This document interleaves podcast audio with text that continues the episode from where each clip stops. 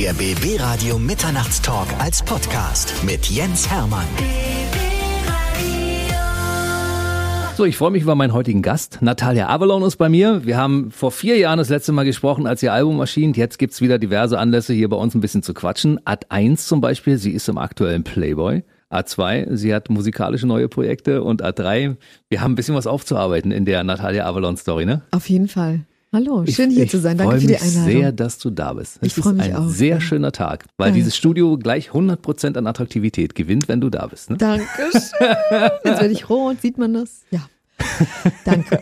Man, man hört es nicht für alle, die uns nur zuhören. Sehen kann man das Ganze. Man kann immer auch, ja, neuerdings ja auch verfolgen, was wir so machen. Denn wir haben ja das Ganze auch mitgefilmt und dann kann man sich das anschauen auf den verschiedenen zur Verfügung stehenden Kanälen. Wir haben eine Menge zu erzählen. Mensch, 2017 warst du das letzte Mal hier, Genau. als dein Album erschien. Genau, Love Kills, mein Debütalbum damals. Äh, ja, immer noch glücklich über das Album. Das war wie, wie das erste Kind, das ich nicht habe im wahren Leben sozusagen. Alles gut, viel dazugelernt. Man lernt ja immer, ne? Beim ersten Mal lernt lernt man einfach alles. Insofern, äh, ja, Du kommst ja ursprünglich aus Polen ja. und bist im zarten Alter, glaube ich, von neun oder so nach Deutschland umgezogen. Genau, kurz vor dem Mauerfall sind wir nach äh, Berlin gekommen, nach Kreuzberg mit meinen Eltern, haben da Asyl beantragt in Deutschland, wurden dann nach Baden-Württemberg versetzt. Meine Mutter wollte da nicht bleiben, weil das war wirklich so eine Lagerhalle mit Hunderten, Tausenden von Menschen, mit Doppelbetten, Dreifachbetten aus Metall und dann hast du deine Bettwäsche in die Hand gedrückt bekommen und dann hatten wir Glück, weil eine, mh, äh, die Bürgermeisterin von einem kleinen Örtchen namens Schöllbronn in Baden-Württemberg hat uns dann nochmal versetzt, eben in dieses kleine 4000 Mann äh, Dörfchen und da haben wir in einem ehemaligen Kindergarten gehaust mit drei Familien und dann noch ein paar Alkis, Schläger und äh, Oh, Rüpel, ja. Das war immer so ein bisschen, das waren Intellektuelle, also Ärzte, Anwälte, die Familien aus äh, Rumänien, aus Polen. Und wir waren da und dann eben noch so ein paar Jungs, die, die randaliert haben. Das war nicht so nett. traumatische Erlebnisse damals? Also traumatisch nicht, äh, weil die waren, die waren tagsüber super nett, die Jungs. Und dann haben sie gesoffen und ähm, dann ist es immer ausgeartet und, und die Türen eingeschlagen. Aber nie die Gewalt gegen uns, sondern gegenseitig halt geprügelt und geflucht. Und klar hat man nachts dann Angst gehabt, ne, Türen zugemacht, aber die waren, die haben das immer unter sich ausgetragen. Ansonsten als Kind ist es für dich, für einen immer wie ein Riesenspielplatz. So eine Reise, so eine Auswanderung, neue Freunde, neue Menschen. Es ist natürlich aufregend, weil du musst dich ja neu integrieren, du willst nicht negativ auffallen. Ich habe ja die Sprache nicht gesprochen, ich Mhm. musste die Sprache erlernen. Das Gute war, dass ich direkt in die Grundschule wie ins kalte Wasser geworfen wurde. Und die Kinder und die Lehrer haben mir äh, sehr geholfen, haben mich sehr unterstützt. Und ich war so ein Exot. Man muss sagen, so Anfang der 90er wurde dann Ausländerfeindlichkeit, Ausländerhass ein Thema. Es gab viele Anschläge auf Asylanten, Häuser Mhm. und so weiter. Ne? Aber wir hatten Glück in diesem Dörfchen, weil wir wirklich so als Exoten aufgenommen wurden, an denen man interessiert war. An einer anderen Kultur, am anderen Land. Sprachen denn deine Eltern damals schon ein bisschen Deutsch oder musstet ihr das als Familie komplett lernen? Als Familie komplett lernen, ja. Genau. Da war es für dich natürlich das am einfachsten, weil Ja. Kinder lernen ja schnell, ne? Genau, spielerisch. Und mein erster Satz war, ich nix verstehen.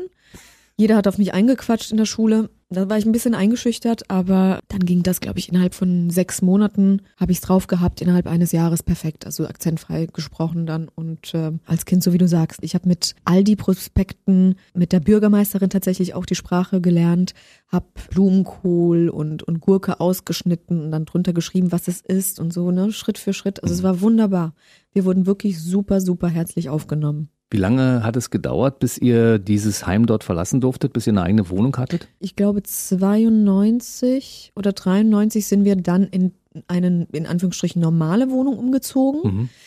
Man war skeptisch natürlich trotzdem uns gegenüber. Also nicht jeder wollte uns eine Wohnung zur Verfügung stellen. Aber also da, wo wir äh, dann gewohnt haben, da leben meine Eltern tatsächlich bis heute noch und die Mädels sind wirklich meine besten Freundinnen. Wir kennen uns eben seit wir zwölf sind Mhm. und wir sind eine Familie geworden und auch das Dorf. Also mein na, mittlerweile, ne? Ich bin Mhm. ja auch jetzt jeder ist stolz auf mich im Dörfchen. Das kann ich mir gut vorstellen. Ja, das ist schon, das ist lustig, wie, wie, wie, wie das Leben so spielt, ne? Wie die Zeiten sich verändern und wie das eben von ganz unten nach ganz oben wieder runter und hoch gehen kann. Ich sag niemals nie, sage ich nur. Mhm. Mittlerweile berühmte Schauspielerin, berühmte Musikerin, berühmtes Fotomodell. Also es, es ist eine gigantische Karriere, die wir natürlich jetzt mal aufdröseln wollen.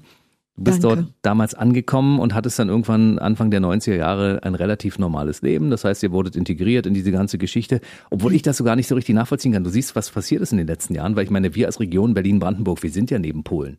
Wir haben ganz viele polnische Arbeitskräfte Mhm. Ja. überall. Ja. Äh, Polen sind im Gesundheitswesen, in der Gastronomie unterwegs. Also für mich ist das völlig normal, dass wir einen Haufen polnische Leute in unserem Umfeld haben. Ne?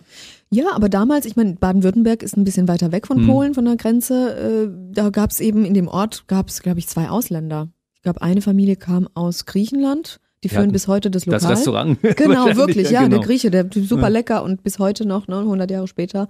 Und wir eben und, äh, oder die Familien noch im, im, in, in diesem Häuschen, in dem wir gewohnt haben. Heute ist alles sowieso sehr multikulti geworden Mhm. auf der Welt. Ja, also Deutschland hat sich ja auch stark verändert. Aber 90er Jahre, da waren Aus, also Ausländer waren ein Begriff, der stark Mhm. negativ behaftet war und auch die Menschen, die Ausländer gesagt haben, wurden dann gleich natürlich als Rechts- oder Nazis Hm. abgestempelt. Also das hat sich heute sehr stark verändert. Ich meine, da liegen jetzt wie viele? 30, Ja, 30 Jahre. 30 Jahre dazwischen. Ne? Das ist ein schon. Stück Zeit. Heute sagt man, da ist äh, eine Kollegin, die war, hat früher mal in Polen gewohnt oder da ist jemand, der kommt aus der Türkei. Ja, ja, ja, ja. So ist das, ja? ja, heute ist es so, das Örtchen oder das Örtchen, der Ort, äh, in dem meine Großeltern gelebt haben, da baut jetzt, ich glaube, da baut Pepsi ein Werk, Mercedes-Benz hat da was gebaut. Also das vermischt Gute sich Gegend. sehr. Gute Gegend, Gute ja. Gegend. Mhm. Infrastruktur und alles. Also hm, Immobilienpreise steigen. Ich habe das letzte Jahr in Warschau verbracht. Da sind die Immobilienpreise, also da, da ist ja Berlin ist ja dann Schnäppchen dagegen. Ne? Das müssen wir nachher mal auseinandernehmen, Ja. weil Warschau, ich habe ja mal gesehen, es läuft ja, ich verfolge dich ja natürlich in den sozialen Netzwerken, das, ja, ich oute mich mal an der Stelle, ne? Guck, jetzt ist sie wieder im polnischen Fernsehen unterwegs, macht da polnische Shows, Ja. singt irgendwelche Lieder in Verkleidung und so, da kommen wir Genau. nachher in aller Ruhe hin. Ich komme nochmal zurück auf äh, Anfang der 90er Jahre. Du warst, eine, hast auch eine sportliche Karriere hingelegt beim Karlsruher SC. Ne? Beim KSC, ja- beim ja. guten KSC unter Winnie Schäfer noch. Also ich habe nicht Fußball gespielt, sondern war Leichtathletin. Aber Winnie, Winfried Schäfer war damals Trainer. Da war Oliver Kahn noch äh, bei uns. Da war Thorsten Fink, schon Dundee. Und ähm, ich war eben Leichtathletin. Und wir haben im Stadion, Waldparkstadion, Wildparkstadion, Wildparkstadion, genau, hm, genau. trainiert bis 2000, bis Mhm. ich dann Abitur gemacht habe und weggezogen bin. Aber das war super. Also da habe ich wirklich sehr viel Zusammenhalt gelernt, soziales Engagement, Courage. So das war Sport ist echt wichtig für eine Entwicklung von Teenagern und Kindern, finde ich. Absolut. Ich war früher auch Leistungssportler, insofern, ja. Kegeln? weiß ich, nein, ich war tatsächlich mal Gewichtheber früher. Wow. Ja, ja, elf Jahre habe ich das gemacht, ja. Okay. Lange Zeit. Wow. Mhm. Und da lernt man natürlich eine ganze Menge, ne? Ja. Disziplin, Ordnung, Disziplin, ja. genau. Respekt vor dem Alter, Ja. ordentlich in den Ja. Verband ein, arbeite als Team, solche Sachen. Wichtig, ne? Unser, unser Trainer, der, der war lustig, weil nach dem Wochenende, Training, montags, dann hat er gesagt, so, komm mal alle her, guckt mir mal in die Augen, ganz tief. Wir Mädels alle total eingeschüchtert. Also ihr wisst ja, man sieht es an den Augen, wenn man getrunken und geraucht hat am Wochenende. Und wir haben das geglaubt, ne? Dass die Pupillen sich verändern oder weiß Gott und alle so, oh, Hilfe. War lustig. Wann hast du rausgefunden, dass das nicht stimmt? Bis heute noch nicht. Ja, meine Eltern, du, meine Eltern haben früher auch, ne, natürlich hat man als Teenager ne, geraucht, getrunken, dann hat man, wir haben dann rausgefunden, dass wenn man Milch trinkt danach, dann riecht man das nicht. Dann haben wir, ich habe immer mit Pflastern geraucht, weil das Mhm. hast du dann auch nicht gerochen, weil ich musste nach Hause kommen. Meine Eltern haben gesagt, komm mal her, Hände, anhauchen, war nix, ne? Also Pflaster und Milch, sage ich Man nur. wusste sich zu helfen. Tja, was ist von der Leichtathletik geblieben? Äh, alles. Du bist noch leicht und athletisch bist du auch noch. Leicht und athletisch, stimmt. Mein Gewicht hat sich seit dem 18. Lebensjahr bei mir nicht verändert, Ja, tatsächlich. du warst schon immer leicht. Ich war immer leicht, ja. Mhm. Aber nicht leichtgläubig. Nein. Aber leicht, sehr skeptisch. leicht athletisch. Leicht athletisch, ja. Mhm. Ja, ja, ja. Sportlich. Ich glaube, das bleibt, das weißt du auch, ne, in den Genen. Der Körper merkt sich das. Also ich glaube, uns fällt es nicht schwer, einfach wieder zu trainieren, anzufangen. Muskelgedächtnis ist da. Muskelgedächtnis ist da, das, die bauen sich schnell wieder auf und ich finde, man braucht das auch. Ich glaube, es gibt Sportler, die machen dann gar keinen Sport mehr nach so einer Leistungssportkarriere. Mhm. Meine Karriere war jetzt, ich war jetzt nicht, ne, ich war jetzt keine Weltmeisterin, ich habe bei Wettkämpfen mitgemacht, aber ähm, ich, ohne Sport fühle ich mich nicht gut. Ich brauche das für meine Mhm. Gesundheit, für mein Herz, für, für, Für Fotoshootings. für Fotoshootings, für die Fitness, ja. Warst du damals eigentlich schon als Fotomodel, als Modell, als Model unterwegs?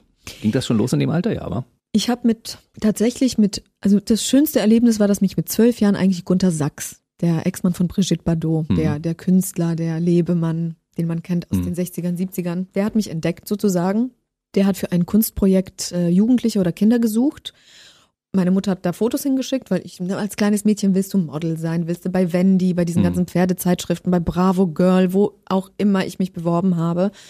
Und dann hat der Fotos von mir gemacht in, in der Nähe von München in seinem Studio. Ein Gentleman, also ich bin so froh, dass ich den kennengelernt habe. Der war später bei der Premiere von Das wilde Leben tatsächlich Gast. Aha. Aber ich war so gehypt, also im Sinne von so drüber, was Aufregung angeht und so ein Blackout gehabt, dass ich gar nicht mitbekommen ha habe, dass er da war. Leider nicht mehr mit ihm gesprochen, bevor er sich das Leben leider genommen hat. Schade. Sehr schade, weil wirklich ein ganz toller Mensch. So, und dann habe ich angefangen zu modeln und dann habe ich relativ schnell gemerkt, dass es mich persönlich langweilt, dass es einfach kein, keine Substanz hat, keine Herausforderung ist für mich. Außer körperlich, klar, man muss immer gut aussehen und die Posen, es ist wie Yoga und so, es strengt auch an. Aber ich brauche anderen Input, also intellektuellen Input, künstlerische, ich muss mich künstlerisch austoben. Deswegen ging es dann in die Richtung Schauspiel und Musik. Nach dem Abi ging es sofort los. Aber du hast ja damals schon erste Werbefilme auch gedreht, ne? Also Werbefilme genau und dann habe ich für die für die ähm, Filmhochschule in Ludwigsburg Filme gedreht und habe Theater gespielt in Karlsruhe im Amateurtheater, in der Schule Theater gespielt, im Kindergarten schon. Also das hat mich immer interessiert und dann habe ich mich an den Schauspielschulen beworben nach dem Abitur mit 20, bin da in die Endrunde gekommen. Ich wollte aber nur nach München und Berlin. Ich wollte eben nicht nach Jena oder Görlitz, Dresden, weiß Gott wohin oder äh, Österreich. War in der Endrunde, aber kam final dann nicht weiter. Also ich wurde nicht ausgewählt. Wie man sieht, aber trotzdem bin ich hier und existiere als Schauspielerin. ja gut. Ja. Sehr schön. Und verdiene und alles, also es, so wie Jürgen Vogel zum Beispiel, ist auch Autodidakt. Ja, also ich lasse mich heutzutage coachen. Ich habe sehr, sehr viele Workshops gemacht und äh, lasse mich privat immer von einem Schauspiellehrer begleiten. Das ist nicht so, dass ich nichts mache. Also ich bin schon ausgebildet, nur privat. Aber das heißt eben nichts im Leben. Viele Wege führen nach Rom, nie aufgeben. Das ist meine, meine Devise immer im Leben. Aber diese Liebe zur Linse sozusagen, zur Kamera, das war schon immer da, ja? Du hast immer schon gern gepostet vor Kameras, beziehungsweise irgendwas gespielt und so, das war von das Hause aus irgendwie Ich kann es dir gar nicht erklären. Ich glaube, bei mir geht es jetzt nicht um einen Exhibitionismus, sondern bei mir geht es, glaube ich, darum eher, dass ich es liebe, Menschen zu unterhalten. Mhm. Ich war früher gerne so ein, so ein Kasperle, wie man so schön sagt, in Baden-Württemberg. Ne? Ich habe einfach, ich lach gerne, ich habe so viel Energie, die muss raus und wenn man sie teilt, umso schöner.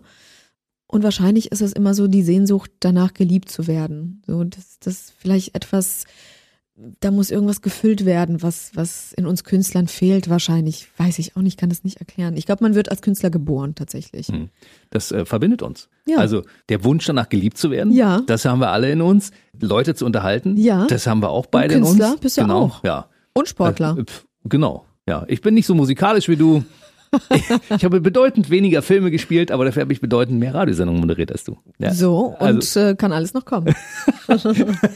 ich glaube nicht, der Zug ist abgefahren, ja. Irgendwann sagt man ja, du bist aus der, aus der Zeit, wo man, wo du vielleicht beim Fernsehen arbeiten könntest, raus. Heutzutage ist das Alter doch irrelevant, oder? Findest du nicht? Weiß ich nicht genau. Finde ich Ja. schon. Also viele der Menschen, die jetzt regelmäßig auf der Mattscheibe zu sehen sind, sind tatsächlich schon in meinem Alter, wo ich So immer denke, es, guck genau. an. Ja. Das sind nicht Oder- mehr so die deutlich älter, 20-Jährigen. Ja, genau. Genau. Das war eine Phase vor zehn Jahren, glaube ich. In der Unterhaltungsbranche waren so die 18-, 20-Jährigen, die waren's und alles drüber war schon alt. Heute ist es so, das hat sich Gott sei Dank verändert, auch mit, mit der Wahrnehmung von Ästhetik wahrscheinlich auch, ne? Die Körperlichkeit hat sich verändert. Hm. Auch durchs Internet wahrscheinlich, ne? Die Möglichkeit ist ja für alle da, einen YouTube-Kanal bei TikTok mitzumachen. Du kannst ja heutzutage, wie Andy Warhol früher sagte, 15 Minuten Ruhm Hm. hat heutzutage jeder, ne? Definitiv. Mhm. Ich weiß nicht, wie du das siehst, aber also als ich klein war, da waren alte Leute, also schon die, die 40 waren. Ja. Aus meiner Sicht, die sahen auch schon alle so alt aus. Ja. Heutzutage hat sich das ja deutlich verändert. Ne? Also siehst du verändert, ja. 60-Jährige, wo du sagst, hä, wie alt ist der? 40? Ja, ja. Also die Leute sind fit, die halten Ja. sich fit, die kleiden sich gut, Ja. die sehen anders aus als unsere Großeltern früher. Ich weiß nicht, wie das früher bei euch war, wie du Genau das siehst. so. Wobei meine Mama mit 40, ich glaube so bei der Generation meiner Eltern war das noch so, geht so, aber das stimmt schon. Früher war, sahen die Leute, ich meine, guck dir mal die Fußballer an. WM 94, Genau. die Jungs waren doch alle Mitte 20, die sahen aus wie 50. Ja, die sahen älter aus, das stimmt. Ja, wirklich. Also Olli Kahn auch, die sahen alle schon immer so aus wie heute, ne? Das ist abgewandt. Ich weiß nicht, ich bilde mir ein, wir kaufen ja Cremchen und Cremes für Tausende von Euro, lassen uns Gold und Diamanten andrehen. Ja, man kann es unterstützen, aber für mich ist es Bullshit von innen, ne? Mhm. Wir haben übers Trinken äh, gesprochen, viel Wasser trinken ist das eine. sich gut zu ernähren einfach, wirklich viele Vitamine, an die frische Luft zu gehen, sich zu bewegen. Mein Opa ist mit 94 verstorben. Er hatte einen geraden Rücken bis er 94, also bis, bis zu seinem Tod. Sehr gut. Der war leider altersdement, aber sein ganzes Leben Fahrrad gefahren, nie Fahrstuhl gefahren, sondern immer Treppen gelaufen, immer zu Fuß unterwegs gewesen, im Garten, im Schrebergarten gearbeitet, an der frischen Luft. Das ist es. Siehst du? Das Vergiss ist das die Cremes. Geheimnis. Weißt du, alles ist erlaubt, finde ich, ja. Und, und zum Beispiel Frauen, die nach der dritten Schwangerschaft sagen, ich lasse meine Brüste operieren, weil es ist nicht mehr ästhetisch, ja. Da hat uns die Natur wirklich bestraft. Mit diversen Dingen, uns Frauen, sage ich jetzt mal. Aber wenn man vorm Spiegel steht und man hat ein Gesicht wie ein Tiger oder ein Löwe und es ist aufgepumpt, das sieht nicht mehr schön aus. Das macht auch alt einfach. Wenn die Lippe dann irgendwann so groß ist, macht das einfach alt und verbraucht. Also fassen wir mal zusammen, bitte, wenn es geht, in Würde altern. wichtig, wichtig, wichtig. Eigentlich bin ich 56. Nein, ist sie nicht. Du bist 41 Ja. und siehst aber deutlich jünger aus, wie ich finde. Das äh, ist auch gut. Danke. Wir kommen nochmal zurück auf deine Großeltern, weil ich glaube, deine Oma spielt in deinem Leben eine ganz wichtige Rolle, weil sie war früher, wollte gern das machen, was du machst. Leute unterhalten, Schauspiel und ähnliches. Genau. Und du konntest als Erste in der Familie genau diesen Weg gehen. Ich habe gesagt, ich habe für mich die Macht der Gedanken. Ich habe gesagt, ich werde, ich werde die erste Millionärin in der Familie. Noch bin ich's nicht. Noch ein kleiner Schritt. ich übertreibe natürlich. Aber wir verdienen ja als Schauspieler überhaupt gar nichts in Deutschland. Ich habe mich wirklich realisiert, ich habe mich, das, das Wort, was man nicht so mag, aber selbst verwirklicht als erste Frau unseres Stammbaumes sozusagen.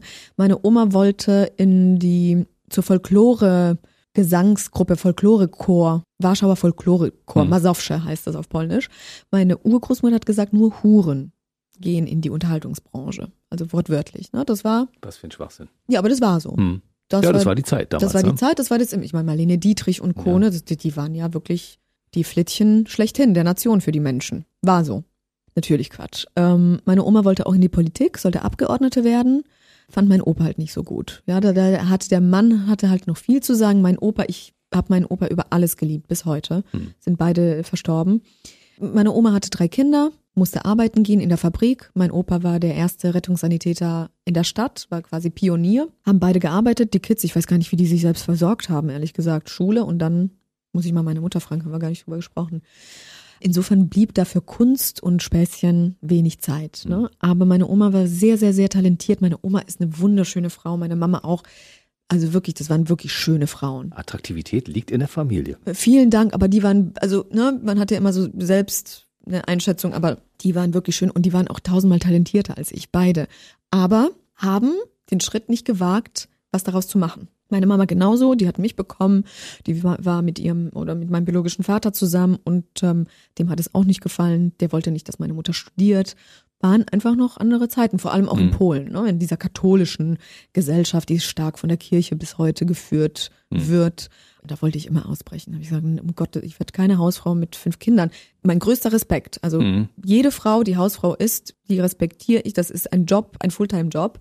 Aber ich fühle mich eingesperrt, einfach nur zu Hause zu leben. Ja, ist, ja, ist ein harter Job, Familienmanagement. Also wenn man das, wenn man eine Absolut. Familie mit mehreren Kindern schmeißt und alles andere gut im Griff hat dabei, das ist eigentlich ein Job, der auch bezahlt werden müsste. Ah, Finde ich Und, auch. und die Hausfrauen bekommen kein Geld dafür. Das ist irgendwie fies, ne? Das ist fies, finde Mhm. ich. Und heutzutage meine Freundin, also versteht mich wirklich nicht falsch. Als Hausfrau, man hatte ja früher immer, ne, deswegen meine ich, als früher galt eine Hausfrau, die hat gekocht, geputzt und Mhm. hat nicht gearbeitet und die war das Liebchen, die liebe Mhm. Frau zu Hause.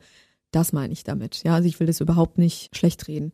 Äh, Meine Freundinnen heute sind Hausfrau im Sinne von, die schmeißen den Haushalt, die haben zwei Kinder, die haben den Mann, den sie noch versorgen, weil der auch arbeitet und gehen arbeiten. So, natürlich hat man heutzutage vielleicht eine Nanny oder eine, eine, eine Putzhilfe, ja, man, das Leben ist einfacher geworden, aber heutzutage ist jeder Multitasking. Ich meine, Männer sind heutzutage auch Hausmänner und Papas und bleiben zu Hause.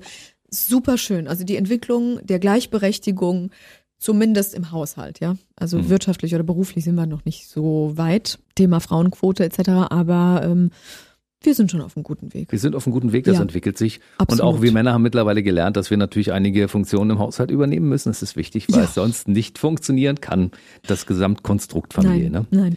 So, 2002 war es, glaube ich, da haben wir dich das erste Mal gesehen bei der Schule des Manitou in der Extra Large Version Genau, sozusagen. Ne? Genau, genau, genau. Da Mit- habe ich die mit- junge Uschi gespielt. Mit Bully Herbig. Mit zusammen. Bully Herbig. Bully Herbig hat mich eigentlich fürs Kino entdeckt. Hm. Dafür werde ich immer dankbar sein.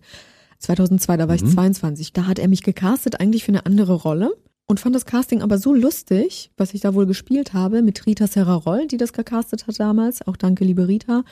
Haben die gesagt, weißt du was, für die Rolle, das wird nix, da bist du zu jung, aber du spielst die junge Uschi, die junge Marie Bäumer Mhm. quasi, die hat ja später, also die war ja die erwachsene Uschi. Waren, waren die besten Dreharbeiten neben das wilde Leben überhaupt. Mhm. Bully ist so ein toller, lustiger Mensch und Gentleman und Komiker und Schauspieler. Das war eine tolle Erfahrung, wirklich. Und da haben dich die Leute gesehen und gesagt, das ist die Frau, die später mal die Uschi Obermeier spielen Genau. wird in das wilde Leben. Und das Genau. war fünf Jahre später, ne? 2007 ging das los. Und da Genau. ging, das war für dich quasi auch so ein, ein Katapultschuss in den Mhm. Orbit der Stars, ne? Das war, man sagt ja immer so gerne über Nacht. Über Nacht war ja Mhm. gar nichts, weil ich habe ja so hart, Hart gearbeitet, gearbeitet, ne? bis dahin. Also ich war ja in meine, mein, einer meiner ersten Drehs war so eine Gerichtsshow. Äh, Wie hieß die denn damals? Ich weiß gar nicht, so die erste Gerichtsshow. Barbara Salisch. Noch davor, glaube ich. Ja, ich ich habe keine Ahnung. Streit um drei war das, glaube ich. Ke- Kenn ich nicht. Da, ja, das war, und da habe ich noch wirklich, da meine, meine Freunde aus Baden-Württemberg haben gesagt, ja, also dein, hörst ja schon richtig, gell, dein Akzent hört man immer noch, dein Dialekt. Ich sag, scheiße, muss ich noch, Entschuldigung, verdammt, ich muss noch weiter äh, an meinem Hochdeutsch arbeiten. Das war für mich ein Highlight oder verbotene Liebe. Ja, ne? daran kann ich mich erinnern. Marienhof, das waren Mhm. so, ich, meinetwegen sieben Drehtage, das war so viel Geld und dann habe ich es verprasselt in München, weg damit, also wirklich Freunde eingeladen, gefeiert, Party, gegessen, jugendlicher Wahnsinn halt, ne? Mhm. Aber ich habe ich hab wirklich sehr viel gearbeitet bis dahin und dann kam das Casting für das wilde Leben und dann äh, nahm das alles Das an. Schicksal, das Schicksal seinen seinen Lauf. Da begann die große Karriere von Natalia Avalon. Der Name Avalon, das ist, glaube ich, nach einem französischen äh, Fluss hast du dir deinen Künstlernamen ausgesucht. Wie- Das höre ich in letzter Zeit wirklich immer Stimmt das öfter. oder wo kam es her? Ich wusste gar nicht, dass es einen französischen Fluss gibt, aber es ist schön. Es gibt die Nebel von Avalon, es gibt Avalon. Äh, ähm, Die Jungfrau von Avalon. Ach nee, das war anders, ne? ja, die, die, die Jungfrau Also- von, genau, Von das, Orleans. das ist schön. Die Jungfrau von Avalon. Das, das hätte ich auf dem Playboy schreiben müssen. Das wäre lustig gewesen. So ein kleiner Freundschaftsversprecher Ja, ja, zwischendurch, genau. ne? Ab und zu sind die Synapsen schon wieder ein Stück Genau. weiter. Da war doch irgendwas, Genau. da guckt man seinem Gehirn nach und denkt, was, hä? Jetzt bin ich auf dem falschen Weg abgebogen, ich komme mal wieder zurück, ne? Egal. So, rewind. ähm, das ist ein erfundener Name im Prinzip. Es Weil du heißt noch, Sivek. Ich heiße Sivek als Badaric geboren, als Shivek adoptiert. Shivek heißt Genau, ja. von meinem Mhm. Papa. Mhm. Äh, es gibt noch hier den schönen Song, den liebe ich sehr von äh, Brian Ferry. Avalon. Gibt's ja Hm? auch noch. Aber es gab so einen B-Movie-Trash-Film über Queenie Avalon. Ein kleines Mädchen, das sich zum Superstar Ah, gearbeitet hat. Und ich habe den Film irgendwann gesehen und dachte so, ah, Avalon, Avalon. Und dann kam irgendwann Avalon. Hm. Mit einem befreundeten äh, Regisseur von mir, der auch verstorben ist leider mit mittlerweile, haben wir das irgendwie für uns so. Und das ist dann Ist geblieben. schön. Das klingt Avalon. doch ganz toll. Ja, aber weißt du, das ist so metaphorisch für mich im Sinne von, ich bin in Polen geboren, ich lebe in Deutschland. Wer bin ich jetzt? Bin ich Polin oder bin ich Deutsche? Die ewige Frage, ja. Wie fühlst du dich? Wer bist du? Dann bin ich als Badaric geboren, als Shivek adoptiert. Avalon ist mein Künstlername. Wenn ich heirate, heiße ich noch Müller oder wie auch immer. Ich sitze so immer zwischen den Stühlen irgendwie. Ich bin wie so ein bunter Hund, wie so ein Mischling. Sag doch einfach, du bist Europäerin So. und ich bin Mensch. Mensch bist du sowieso. Ja. Ja. Das ist toll. Und äh, 2007, das war so das Jahr für dich. Da kam dieser Film raus. Das war ein Kassenschlager in den Kinos und du konntest mit Wille Wallo zusammen singen und zwar Mhm. die Filmmusik. Summer Wine war ja eine Neuauflage, Genau, den Titelsong zum den Film. Titelsong.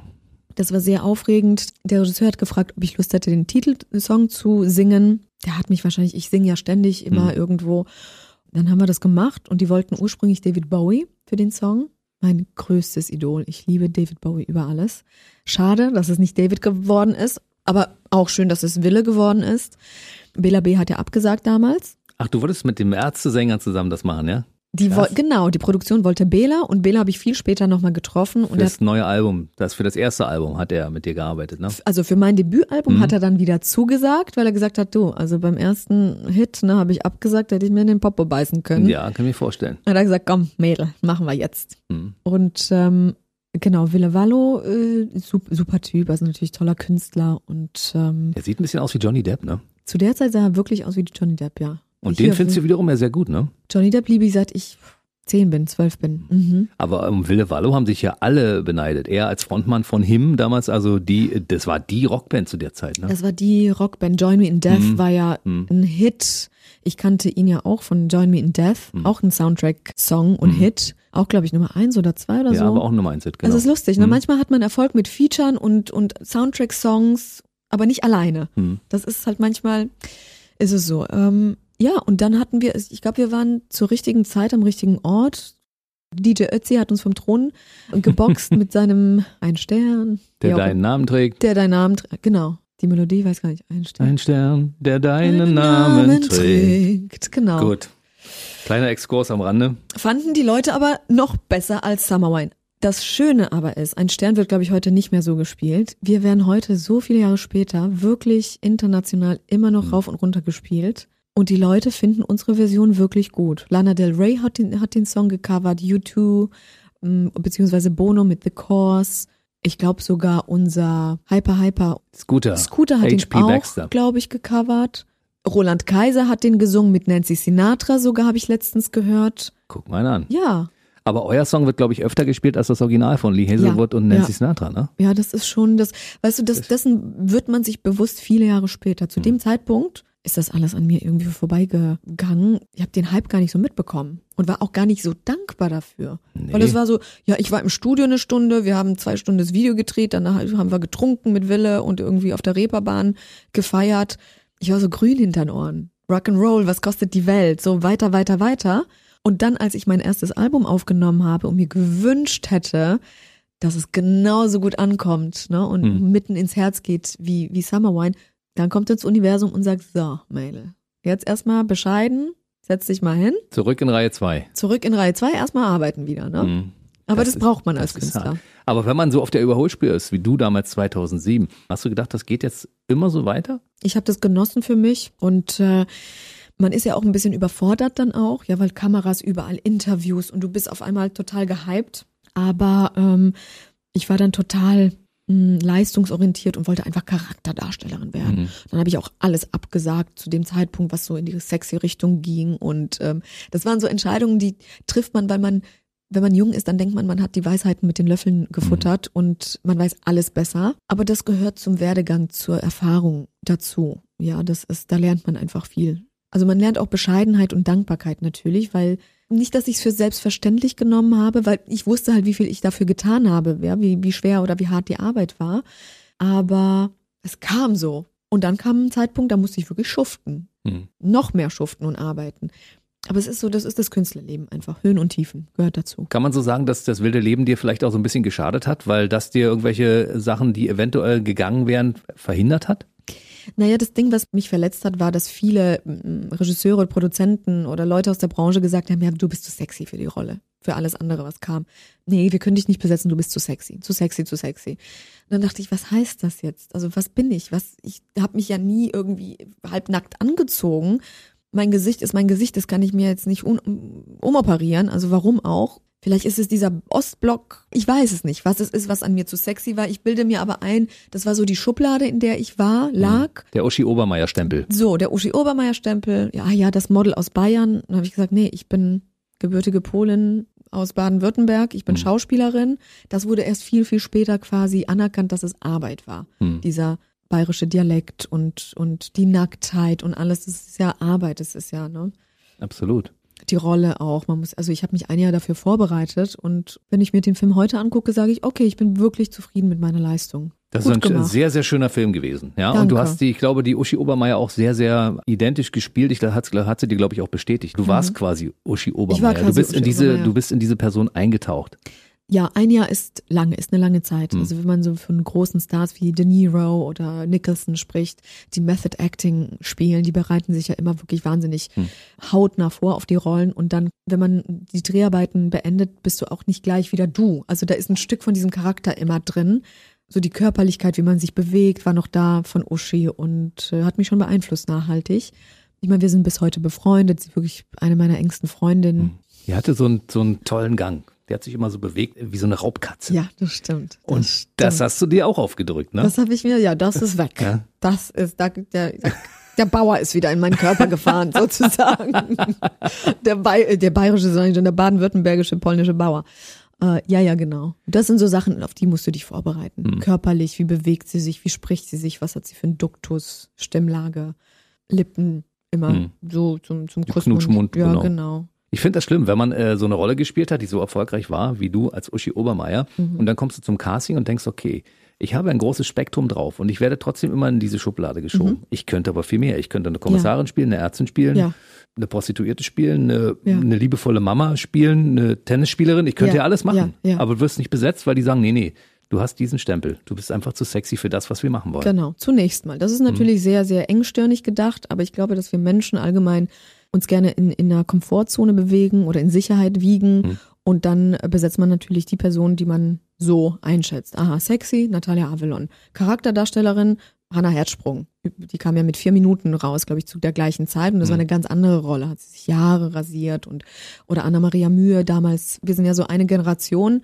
Und alle anderen Rollen hat sowieso Veronika Ferres gespielt. Genau, so ist es. Das ist äh, ungerecht.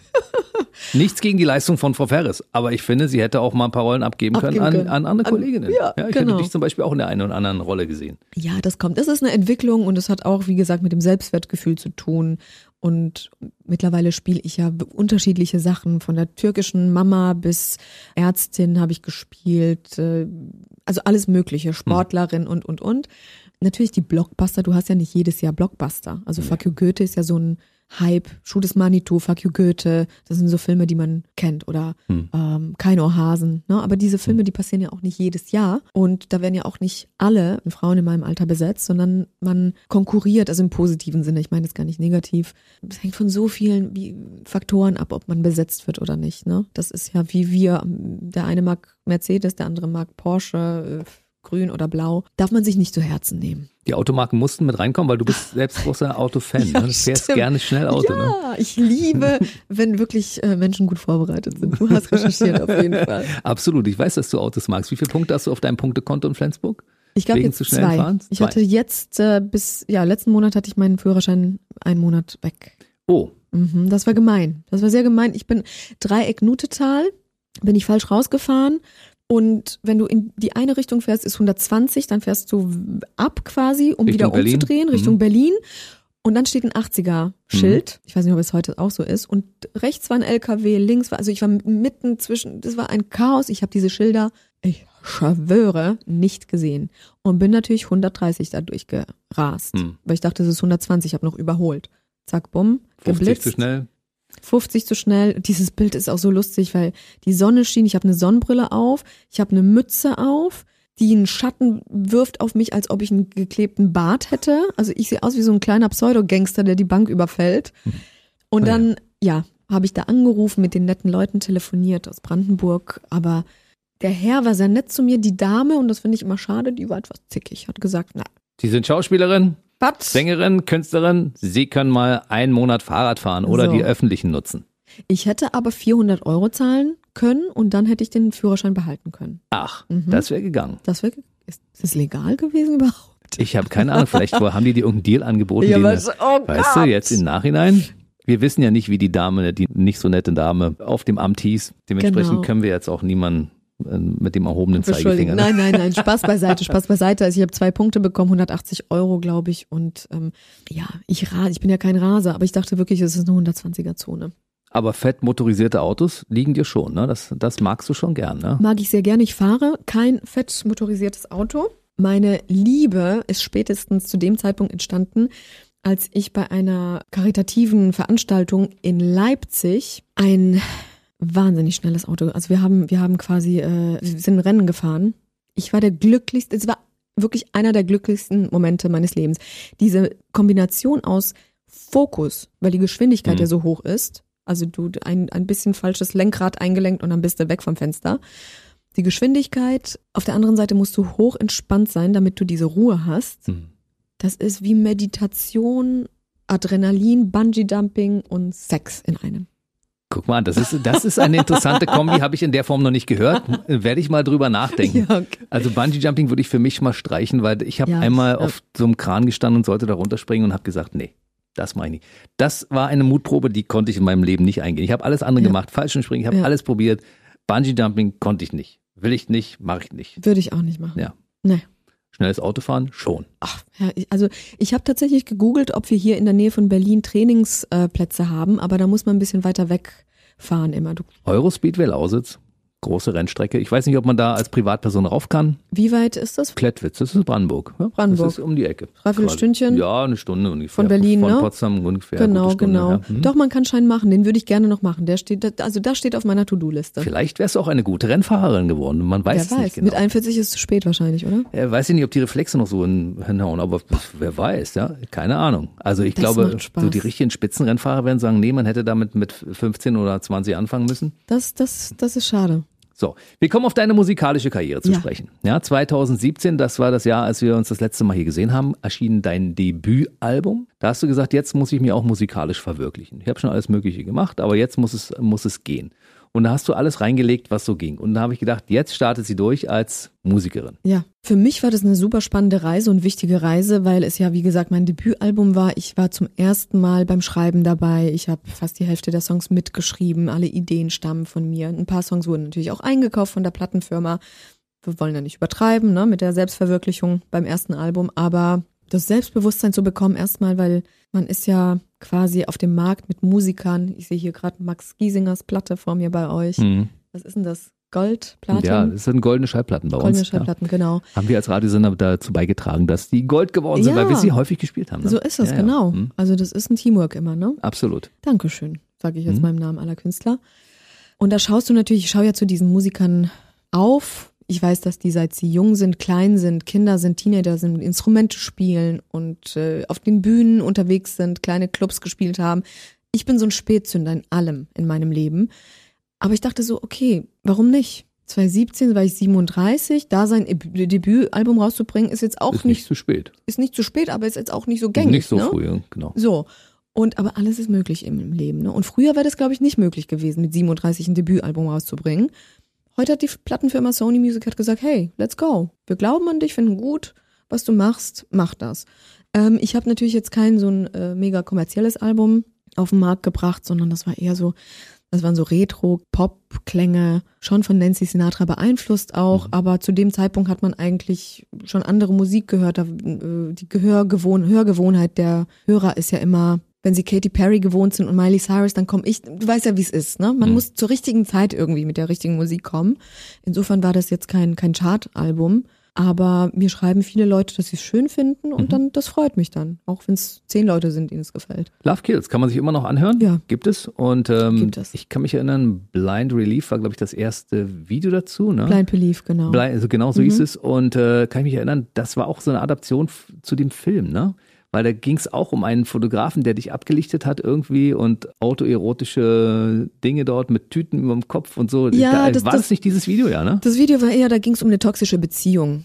Hm. Die, die, in der der, der Partner, in dem Fall war es eben er, der Mann, ähm, erst zunächst die Macht hat und diese Macht aus, ausnutzt und diese toxische Beziehung ist ein ewiges Hin und Her und am Ende des Tages kommen die doch wieder beide zusammen und dann, das sind alles so Symbole, Symbolik, Tüte, keine Luft bekommen. Da ging es ging es jetzt nicht um Selbstmord oder Mord natürlich, das waren, das waren wirklich, Magritte hat, glaube ich, ein schönes Bild, ist mir danach eingefallen, das ist genau das gleiche Bild, wie wir gefilmt haben, zwei Menschen mit einer Tüte. Hm, Ich glaube, das ist Magritte hm. gewesen. Also viele, viele Bilder und ähm, Tokyo Dekadenz ist so ein erotischer Klassiker, der mich bildlich auch inspiriert hat. Also viel, viele Kunsteinflüsse und Metaphern einfach in diesem Video. Am Ende ist es nicht so erfolgreich äh, geworden wie erhofft, aber da kann ja noch einiges passieren. Du hast viel Musik auch in Polen gemacht. Ich habe ja, ich, ich verfolge dich an den sozialen Kanälen, kann ich ja nochmal wiederholen. Ja. Und dementsprechend gucke ich mal, was du so machst. In verschiedenen Verkleidungen, in verschiedenen Shows hast du dort gesungen. Und du hast mittlerweile aber auch äh, eine neue Karriere angestartet. Und zwar geht's in Richtung äh, Deutschpop, könnte man mal sagen. Ne? Ja, also ich, ich bin gerade, ich bastel gerade an neuer Musik. Äh, Es wird deutschsprachig, habe ich mich ausprobiert. Warum? Fragen die Leute, weil ich ja Deutsche bin, in Deutschland lebe. Englisch hat sich äh, aus dem Film ergeben, aus Summer Wine ergeben. Deswegen das Album englischsprachig, weil das quasi eine Kontinuität war von Summer Wine. Und jetzt habe ich gedacht, nee, Karten mische ich äh, neu und, und äh, habe die deutsche Sprache unter die Lupe genommen, Ich bin ja, als ich 89 hergekommen bin, habe ich ja Lindenberg, Westernhagen und Co. verpasst, weil neun, mit neun Jahren hörst du nicht Lindenberg Mhm. und Westernhagen, sondern was habe ich gehört? New Kids on the Block, Michael Jackson, Wie alle. Modern Radio. Talking. Ja, auch, natürlich. Ne? ja. So. Mhm. Und äh, auch wieder als Spätzünder habe ich, und nachdem ich Udo Lindenberg kennengelernt habe, 2007 war das in Frankreich beim Filmfest, habe ich mich in den letzten Jahren mit deutscher Musik beschäftigt. Mhm. Westernhagen früher richtiger Punk gewesen. In den, Absolut. also die Texte, das ist ja der ja, Wahnsinn. der war auch schon hier in dieser Sendung, der Marius. Hammer, ja, den habe ja. ich kennengelernt, den schätze ich sehr, seine Frau auch. Also wir mögen uns auch wirklich sehr, unterhalten uns gerne miteinander. Mit Lindenberg, mit Udo bin ich befreundet. Wir sind jetzt nicht die besten Freunde, aber wir sind wirklich, wir haben uns wirklich lieb und Mhm. ich hoffe, dass ich mit ihm musikalisch an Start äh, Das wäre ja cool. gehe, bald hoffentlich. Ja. Tolle Musiker, also wirklich Grönemeyer auch wirklich ein Held. Also ich, Hm. Udo Lindenberg zum Beispiel ein Beispiel. Ich kenne seine Hits oder seine Songs nicht auswendig. Ich war, waren wir im Olympiastadion in Berlin. Das war mein erstes Konzert, Udo Lindenberg Konzert. Wir haben gemeinsame Freunde auch. Ich dachte so, uh, ich kenne die Songs nicht auswendig. Also ich kenne die Songs nicht seit den 60ern Hm. bis jetzt. Es gab keine Sekunde, in der ich nicht gestanden bin, getanzt habe, mitgeklatscht habe, mitgesungen habe irgendwann. Das ist ein riesengroßes Familienfest äh, gewesen. Also wie unter Freunden halt nur das ganze Stadion gefüllt. Bombastische Show, von Herzen, authentisch. Ich liebe Udo Lindenberg. Also das Konzert, Absolut. eines der besten überhaupt, wirklich. Ich habe ihn in der Mercedes-Benz Arena gesehen. Ja. Da war ja das, das ich war auch ja, gesehen. das war das äh, Ja. gleiche Konzert, ne? Der Wahnsinn. Es war, glaube ich, anlässlich seines Jubiläums damals und da war Otto Walkes noch und da war wirklich, da war eine Stimmung. Ja, Und ja. ich zum Beispiel kann die Texte alle mitsingen, denn ich bin Ja. ja mit der Musik aufgewachsen So. tatsächlich. Ne? Genau, genau. Und äh, er ist ein großartiger Künstler, äh, macht Ja. tolle Texte, sinnvoll, Die genial. Texte, da geht dir Inhalt, Gänsehaut durch den Körper, Wahnsinn. wirklich. Und emotional und auch mit diesem riesen, riesen, war das ein Riesen-Udo? Nee, ein Riesenmännchen mit Joint, glaube ich, so Mhm. ein äh, Rastafari. Und der hat ja wirklich tolle Bühnenbauer auch. Und deswegen tat mir das so leid für die ganze Mannschaft äh, während Covid. Ne? Die Leute waren Mhm. ja arbeitslos. Das ist ja, die Branche ist ja zugrunde gegangen. Also Künstler, klar, die verdienen sehr viel Geld, aber Bühnenbauer und Co. sind ja angestellt und sind abhängig von den Künstlern. Ne? Deshalb haben wir eine Menge gemacht. Wir haben zum Beispiel die Ja. Aktion Rettet die Clubs unterstützt und ähnliches. Ja, Ja, wir haben ja. die Künstler auch während der Covid-Pandemie immer angerufen, haben gefragt, wie geht's Wie euch, geht's weil euch? einige sind in so eine Super. Depression verfallen und so. ja. Wir haben gesagt, wir sind da. Ja, ihr seid toll einfach. Und insofern machen wir, wir machen eine ganze Menge. Also im Rahmen unserer Möglichkeiten als. Radiosender geben wir wirklich alles. Danke. Das ist toll. Wirklich. Und wenn du dann mit einem neuen deutschen Album rauskommst und was Schönes machst mit vielleicht einer Kooperation mit irgendwelchen anderen Ja. Künstlern zusammen, ja, dann laden Ruft ihr wir, mich auch dann, an. Dann Wie rufen geht's? dich, genau. Hast du noch was zu essen, Genau. nachdem du alles ins Album gesteckt hast? hm, naja. Du arbeitest ja an der ersten Million. Ich arbeite an der ersten Million, Die meisten arbeiten an der zweiten, weil die er- erste ist immer die härteste. Die fangen mit der zweiten gleich an, weißt du? aber ab der ersten geht's dann, geht's dann ganz, ganz leicht, sagt man, ne? Ich, ich habe keine Ahnung. Leute, das ist, ich, Ich glaube, sag's das schaffe die ich in meinem Macht Leben nicht der mehr. Gedanken. Die Macht der Gedanken. Mein Mantra ist, ich werde die erste Millionärin in meiner Familie. Und das, ich schwöre es euch, ich schwöre ja so gerne als Hm. brave Katholikin, äh, das wird passieren. Sagst du dann Bescheid, wenn du Millionärin bist? Ja, da, kann, da komme ich her mit, weiß nicht, Champagner, Wodka. Dann trinken wir einen. Ja, Also ich hoffe, dass es nicht mehr so lange dauert. hoffe ich, Ich auch. wünsche dir immer viel Erfolg für alles, was du machst, weil Dankeschön. aus meiner Sicht ist das ja, also ich gucke hier als Radiomoderator und denke immer, Mensch, das ist toll, was sie macht, ja? Danke. Sie startet als Model durch, sie startet als Schauspielerin durch, sie macht Musik, sie verwirklicht sich den ganzen Tag über und aus meiner Sicht ist das doch immer sehr erfolgreich. Du hast ja den anderen Blickwinkel und sagst, naja, es hätte noch erfolgreicher laufen können. Ach, weißt du, es geht nicht immer um Erfolg. Also so denke ich eigentlich nicht. Es gibt ja unterschiedliche Künstler, glaube ich. Der eine will Superstar werden, das ist ganz wichtig. Und der andere, ich will zum Beispiel nachhaltig arbeiten, wie Iris Berben. Ähm, Hannelore Elsner ist leider verstorben, aber das war, das sind Damen oder Frauen im Alter von jetzt weiß ich nicht 70 Jahren, die immer noch gedreht haben. Iris Berben Karriere ist auch nach 50 oder Hannelore Elsner ist richtig durchgestartet, weil äh, bei den bei uns Frauen ist es ja oft so, das wird auch besser, aber wenn man irgendwie klassisch aussieht, lange braune Haare hat und jetzt kein Charaktergesicht hat mit abstehenden Ohren und vielleicht auch noch irgendwie als sinnlich oder sexy betitelt wird, dann traut man den Menschen dann kein, keine Charakterrolle zu oder kein Talent oder was weiß ich, das ist ja völliger Bullshit alles, ja. Also ich möchte bis ins hohe Lebensalter meinen Beruf ausüben, den ich sehr liebe. Und ich liebe die Fans, ich liebe die Leute, für die wir es machen. Und das schönste Gefühl ist es, wenn man einen Song performt oder bei einer Show mitmacht oder ähm, einen Film rausbringt und man hat eine tolle Resonanz und die Menschen schreiben, der hat mich bewegt, berührt. Oh, ich habe mich erinnert an meine Zeit. Bei Summerwine schreiben sie mir bis heute oder das wilde Leben. Viele Jahre später hat mir ein DJ geschrieben, dass er wegen des Films äh, angefangen hat, Musik zu machen und ist durch die Welt gereist damit. Ein anderer Kollege von einer Rockband, Metalband eigentlich, hat auch gesagt, weißt du was, wegen dir habe ich eigentlich angefangen, Musik zu machen, weil ich gesagt habe, ich muss mein Leben leben, so wie ich es will. Mhm. Oder Frauen sagen, hey, weißt du was, ich muss mich realisieren, selbst verwirklichen. Ich will noch so viel machen, warum mache ich das alles nicht? Das sind die schönsten Momente, darum geht es.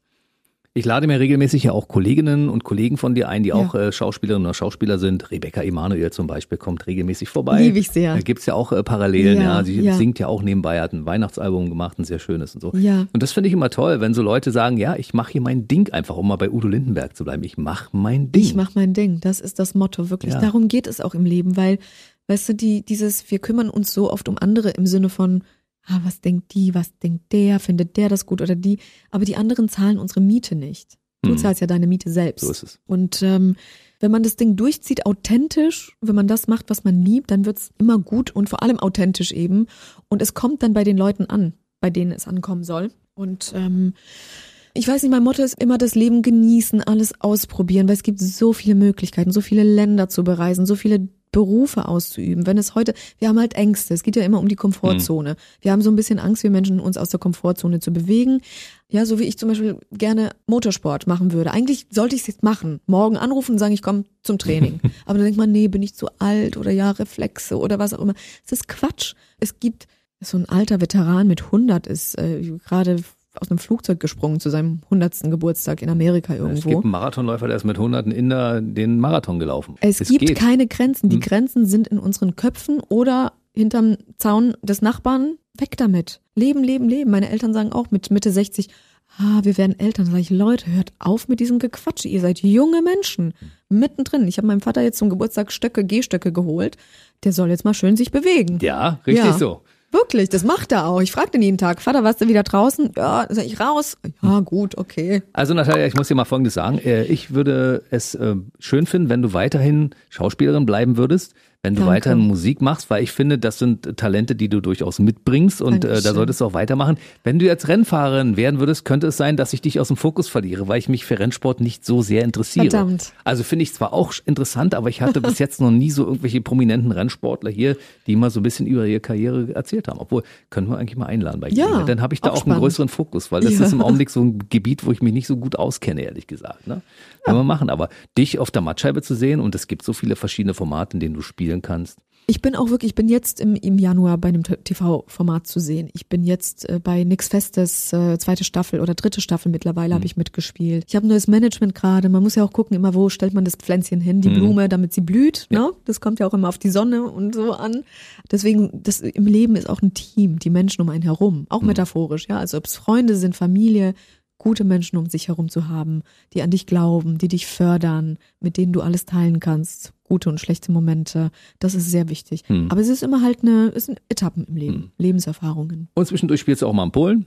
Weil die das durchaus zu schätzen wissen, dass eine deutsche Schauspielerin perfekt Polnisch spricht genau. und toll aussieht und einfach mal besetzt werden kann für irgendwelche Projekte dort. Genau, letztes Jahr, also Gott sei Dank während Covid, wegen, während der Covid-Zeit habe ich äh, in Warschau ein Jahr verbracht, in der TV-Show eben da mussten wir quasi, da ging es darum, dass wir, zum Beispiel habe ich als Bob Marley performt und musste, also saß fünf Stunden in der Special Effect äh, Maske mit Silikon einsetzen und so weiter und mussten stimmlich so nah wie möglich an den Künstler kommen. Mhm. Das ist natürlich als Frau, jetzt Bob Marley zu singen, ist nicht einfach, aber das hat so viel Freude gemacht und Spaß.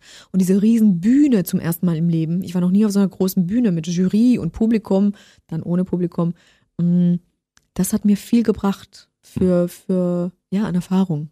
Und es waren noch diverse andere Verkleidungen. Ja. Ich habe das ja gesehen. Man kann das bei Instagram übrigens sehen, ja? Man kann das bei Instagram sehen. Natalia Avalon äh, hat eine, eine schöne Seite. Da, wenn man da ein bisschen zurückgeht, kann man die ganzen Bilder sehen. Ja. Deine ganzen Verkleidungen. Ich dachte, ja. sieht ja toll aus. Also das, das, so das ist ein Haufen Special Effects, ne?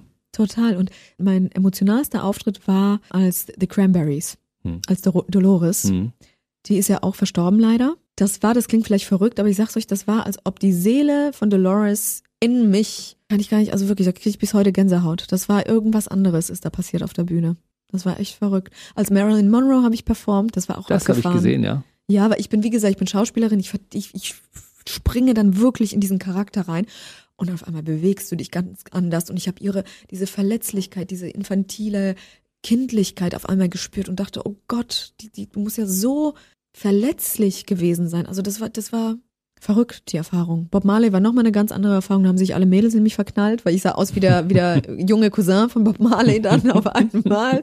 Oder hier als, als ähm, Opus, Life is Life. Mhm. Das war auch lustig. Kann man sich alles noch anschauen. Ja, So, wir machen einen kleinen Sprung. Wir kommen zum Playboy und da ist Natalia Avalon vorn drauf und nicht nur vorn, sondern auch in der Mitte mit, wie ich finde, sehr schönen ästhetischen Bildern. Vielen Dank. Ja, und du hast gedacht, Mensch, also die Gelegenheit greife ich mal beim Schopfe, weil Uschi Obermeier, dein, also die Frau, die du gespielt hast, Ja. auch in das wilde Leben, Ja. die hat sich ja mit deutlich äh, ja, mehr Jahren auf der Uhr mit 50 nochmal ablichten lassen. Du jetzt Ja. mit 41 Ja. und ich finde, das Ergebnis kann sich durchaus sehen lassen. Wirklich schön. Vielen Dank. Vielen Dank. Ich finde, 41 ist kein Alter. Ich finde, Nö. 50 ist auch kein Alter. Das sind alles junge Menschen. Wie gesagt, heutzutage, ich glaube, heute ist man mit 90 dann alt. Ich habe viermal abgesagt, den Playboy, glaube ich, oder dreimal. Ich bin jetzt eine erwachsene Frau und ich glaube auch das Interview und die Message, alles, was da, was ich damit ausstrahle und sage, es hat eine andere Dimension als früher mit 27. Mit 27, 28, 26 wären es einfach schöne Fotos geworden. Heute ist es so ein Statement. Beim Interview sage ich auch, mir ist das Wichtigste, dass jeder Mensch einfach so ist, wie er ist, dass er macht, was er, wozu er Lust hat, dass man sich einfach, dass man sich nicht für seine Existenz ständig rechtfertigen und entschuldigen muss, in welcher Form auch immer. Also sei es sexueller Natur, hetero, homosexuell, bisexuell, was auch immer, oder ob man älter ist und noch Fallschirmspringen oder ganz jung ist und mit einem 60-Jährigen verheiratet ist. Was geht uns das alle an? Also wenn jemand glücklich ist, wenn ich einen Menschen, wenn jetzt hier ein Mensch in den Raum reinkommt und ist glücklich und strahlt das aus und hat gute Laune und Liebe in sich, dann ist es mir wirklich egal, was da drumherum äh, passiert. Hm. Also solange man andere Menschen nicht verletzt mit seinem Verhalten, finde ich, ist alles absolut legitim. Der Playboy ist ja ein bisschen umstritten immer. Es gibt ja Leute, die sagen, Hö, das ist Frauenverachten und sonst irgendwas, die sind nackt da drin. Warum? Ich, naja ich gut, aber die Frauen anders. werden ja nicht gezwungen dazu. So ist es, sie machen das freiwillig. Die machen es absolut freiwillig. Ich habe es auch absolut, ich wurde nicht dazu gezwungen. Ich habe auch nicht, bin nicht pleite und mache es des Geldes wegen. Nein, würde ich euch auch sagen. Natürlich habe ich Geld verdient. Ich, also das ist mein Job. Ich mache Mhm. das ja nicht äh, karitativ. Aber in erster Linie hatte ich einfach Lust dazu und hatte wirklich, ich hatte wirklich Lust dazu. Ich kenne den Fotografen, ich kenne den Stylisten, wir sind super befreundet über viele Jahre. Das war wirklich wie Familie, also Familienshooting. Die Frauen machen das freiwillig. Jede der Frauen, die sich da ablichten lässt, lässt sich so ablichten, wie sie sich sieht. Also so wie die Fotos jetzt von mir zu sehen sind, so sehe ich mich. Und ich wollte einfach zeigen, ich habe viele Facetten. Mal Mhm. ist es verrucht, mal ist es unschuldig, mal ist es romantisch, mal ist es rockig. Wir Frauen können halt alles. Mhm, Und du sagst Frauen, die jetzt vielleicht mit 40 Grad so eine kleine Lebenskrise haben und sagen, ja, mein Leben ist vorbei. Nee, nee, nee, nee, Freunde. Also Mädels. Quatsch. Mit 40 kann man ganz viel machen. Man kann mit 50 ganz viel machen.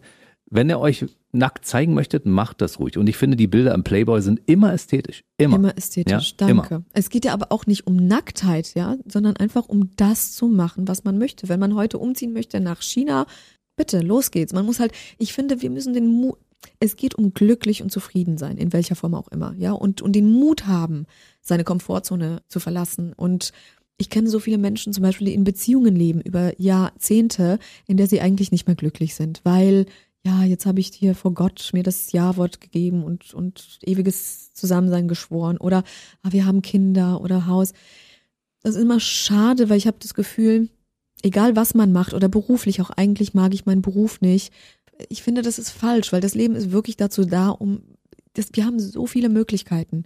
Und meistens, wenn man sich entscheidet, eine Veränderung einzugehen oder wirklich das zu machen, was man liebt, dann wird es auf einmal toll und klappt und wird erfolgreich auch. Und, und ja, da bin ich einfach der Verfechter, mutig durchs Leben zu gehen, sich auszuprobieren. Noch ein Satz zur Nacktheit hinterher. Ich bin im Osten aufgewachsen. Ja, Wir waren in FKK-Stränden. ja, ja, Ich bin Saunagänger. so. Was soll's, ne? Ja, ja. also Und das, was man im Playboy sieht, ist deutlich ästhetischer als das, was man teilweise woanders sieht. In den eben stimmt. ge- angesprochenen Orten. genau. Das muss man genau. sagen. Deshalb herzlichen Glückwunsch zu den schönen Dankeschön. Fotos. Vielen Dank. Und wenn du in, in neun Jahren, sagen wir mal mit 50 normal, à la Uschi Obermeier, vielleicht nochmal dich ablichten lassen möchtest, weil du der Meinung bist, ich fühle das, dann mach es einfach. Mache ich, aber wahrscheinlich gehe ich dann eher in die Politik, wenn ich ganz ehrlich bin. Das sind so, jetzt interessieren mich ganz andere Dinge. Also jetzt, jetzt will ich was hinterlassen auf der Welt. Ich will Leuten helfen, was zurückgeben. Ich möchte die Kids inspirieren. Ich möchte meine Erfahrungen, die nicht immer schön waren, im Leben teilen, weißt du? Und und ähm, das ist mir, das macht mich glücklich wirklich. Ich habe keine Kinder. Ich bin nicht verheiratet. Ich bin nicht die typisch 40-jährige eben. Aber vielleicht kommt ja noch der Richtige irgendwann. Kann alles sein, aber das Leben, was ich führe, ist nicht äh, klischeehaft. Muss wie ja sich, auch nicht. Wie sich das die Gesellschaft vorstellt, verheiratet, Kinder, Haus gekauft, finanziert, ist halt, ist halt bei mir einfach nicht so gekommen, ne? Wer weiß, was das Leben für dich bereithält. Wer weiß. Ich meine, es gibt ja auch Leute, die sagen, jetzt warst du nackt im Playboy, jetzt kannst du nicht mehr in die Politik gehen, weil das so ein Stempel ist, den hast du mitbekommen im Laufe deines Lebens und das behindert dich bei deiner späteren Karriere. es Völliger so? Blödsinn. Es Glaub gibt ich ja, nicht. es gibt auch ehemalige Pornostars, die Politiker geworden sind. Eben. Äh, Diese inso- Italienerin, ne? Ja, genau. Man soll das machen, was man machen möchte. Und wenn du der Meinung bist, ich habe eine Botschaft, dann mach das. Mir geht es im Leben um Werte. Menschen um mich herum, mit denen ich befreundet bin oder zusammen bin, wir vertreten die gleichen Werte. Respekt, Toleranz, Zusammenhalt, Brüderlichkeit, Schwesterlichkeit, ähm, Ehrlichkeit. Das ist wichtig. Ob jemand nackt oder bekleidet vor mir steht, darum geht es nicht. Also nur weil ich nackt im Play Playboy zu sehen bin, heißt nicht, dass ich ich bin zum Beispiel nicht bei Tinder angemeldet oder bei anderen Portalen, weil ich da altmodisch bin. Ich lerne Leute beziehungsweise Männer lieber physisch kennen, beim Hm. Bäcker meinetwegen oder irgendwo und ähm, wische da, das ist für mich halt dieser Menschenkatalog ist für mich halt überhaupt nichts. Ja, also viele heiraten tatsächlich bei Tinder auch nach Treffen, ist aber nichts für mich. Und wie gesagt, nur weil ich nackt zu sehen bin auf dem Playboy, heißt nicht, dass es eine Einladung ist für alle Männer da draußen zu was auch immer. Einige Männer denken das vielleicht, dass sie jetzt, wo sie dich nackt in der Zeitung gesehen haben, dich auch gleich anschreiben können und fragen, wie sieht's aus mit dem Date? Das fällt natürlich komplett aus. Du, ne? die schreiben tatsächlich ja, ob sie mit mir Kaffee trinken gehen können. Also ganz süß, wirklich. Ich habe wirklich eine tolle, respektvolle Community. Ich weiß nicht, woran das liegt und ich bin mega dankbar dafür, dass ich wirklich respektvolle Menschen auch in mein, unter meinen Fans habe. Frauen äh, als auch Männer. Also Männer mit Stil und Klasse, egal ob sie 20, 30 oder 40 oder 70 sind. Da sage ich Hut ab. Wow. Dann drücke ich dir die Daumen, dass das so bleibt. Und Ja. vielleicht ist unter denen ja der Richtige, der irgendwann sagt, Mensch, Natalia, lass uns doch mal gemeinsam den Weg gehen. Wir müssen ja dazu nicht verheiratet sein, wir müssen kein Reihenhaus mieten, wir Ja. müssen auch keine Kinder haben. Das Wir- geht wir ja fahren auch auf so. die Rennbahn. Wir, wir fahren auf die Rennbahn, wir fahren ein bisschen um die Wette. Wettkampf, genau. Wir bereisen so ein bisschen die Welt, wir singen zusammen ein paar Lieder, spielen So. zusammen ein paar Filme und äh, spielen den Film des Lebens einfach. Ne? Ah, schön. Ich drücke dir die Daumen. Also im Augenblick Danke. ist der Beziehungsstatus noch Single. Ne? Äh, Momentan ist der Beziehungsstatus Single, super glücklicher Single, zufriedener Single, nicht auf der Suche, sondern ich suche nicht, ich finde, sagte Picasso mal, das, das gefällt mir sehr gut, das Zitat. Ich brauche Augenhöhe, ich brauche Lebenserfahrung, ich brauche eine entspannte Person, die einfach in sich ruht und mit mir voller Freude durchs Leben geht. Ich brauche keine Eifersucht, keine Dramen, kein Lügen, Betrügen und Rumtindern. Das ist alles, äh, interessiert mich alles nicht. Dann lieber alleine. Ich drücke dir die Daumen, dass deine Wünsche alle in Erfüllung gehen. Jetzt lass uns mal kurz noch gucken auf die letzten paar Monate. Wir sind im Oktober 2021. Ja. Was passiert noch bis Ende des Jahres? Welche Projekte liegen in der Schublade? Also neben der deutschen Musik, die demnächst uns hoffentlich, Hoffentlich irgendwann zugänglich erfreut. wird ja, und erfreuen wird. Genau. Also ab Oktober drehe ich eine TV-Show, die im Januar oder Februar ausgestrahlt wird. Wenn alles gut geht, habe ich Anfang des Jahres eine andere TV-Show wieder. Also eher so der Bereich Unter Mhm. Unterhaltung, Unterhaltung, Entertainment. mhm. Dann, wie gesagt, nichts Festes, wird ausgestrahlt. Wenn das Casting gut geht, geht es gut und dann sieht man mich öfter wieder Toi, toi, toi. bei diversen Streaming-Diensten und es sind viele Projekte in der Pipeline, die sehr toll sind und, und auf die ich sehr Lust habe. Dann haben wir bald wieder Redebedarf. Ja, auf Oder? jeden Wie Fall. siehst du das? Auf jeden Fall. Gut, bis dahin guckt bitte schön auf die Seite. Also es gibt äh, Natalia Avalon bei Instagram, bei Facebook und es Auch. gibt auch natürlich äh, eine Internetseite, die heißt natalia-avalon.com. Punkt. Com. Genau. Danke Also, für die ja, schöne Werbung. Siehst du, es ist alles da. Ja, Ja, und ansonsten Oktoberausgabe Playboy 2021. Ja, Bis zum nächsten Mal. Alles Gute vielen für dich. Dank für, den, für Bleib das so schöne positiv. Gespräch. Du bist toll. Du bist ja. auch toll. Danke. Das ist ein schönes Schlusswort. Danke, ihr Lieben. Und ich hier mit meinem Smiley, ich verteile positive Vibes und Sonnenschein, weil das fehlt, finde ich, immer wieder auf der Welt. Alles Gute für dich. Bis zum nächsten Mal. Danke für dich auch. Tschüss. Der BB Radio Mitternachtstalk. Jede Nacht ab 0 Uhr. Und der neueste Podcast jeden Mittwoch.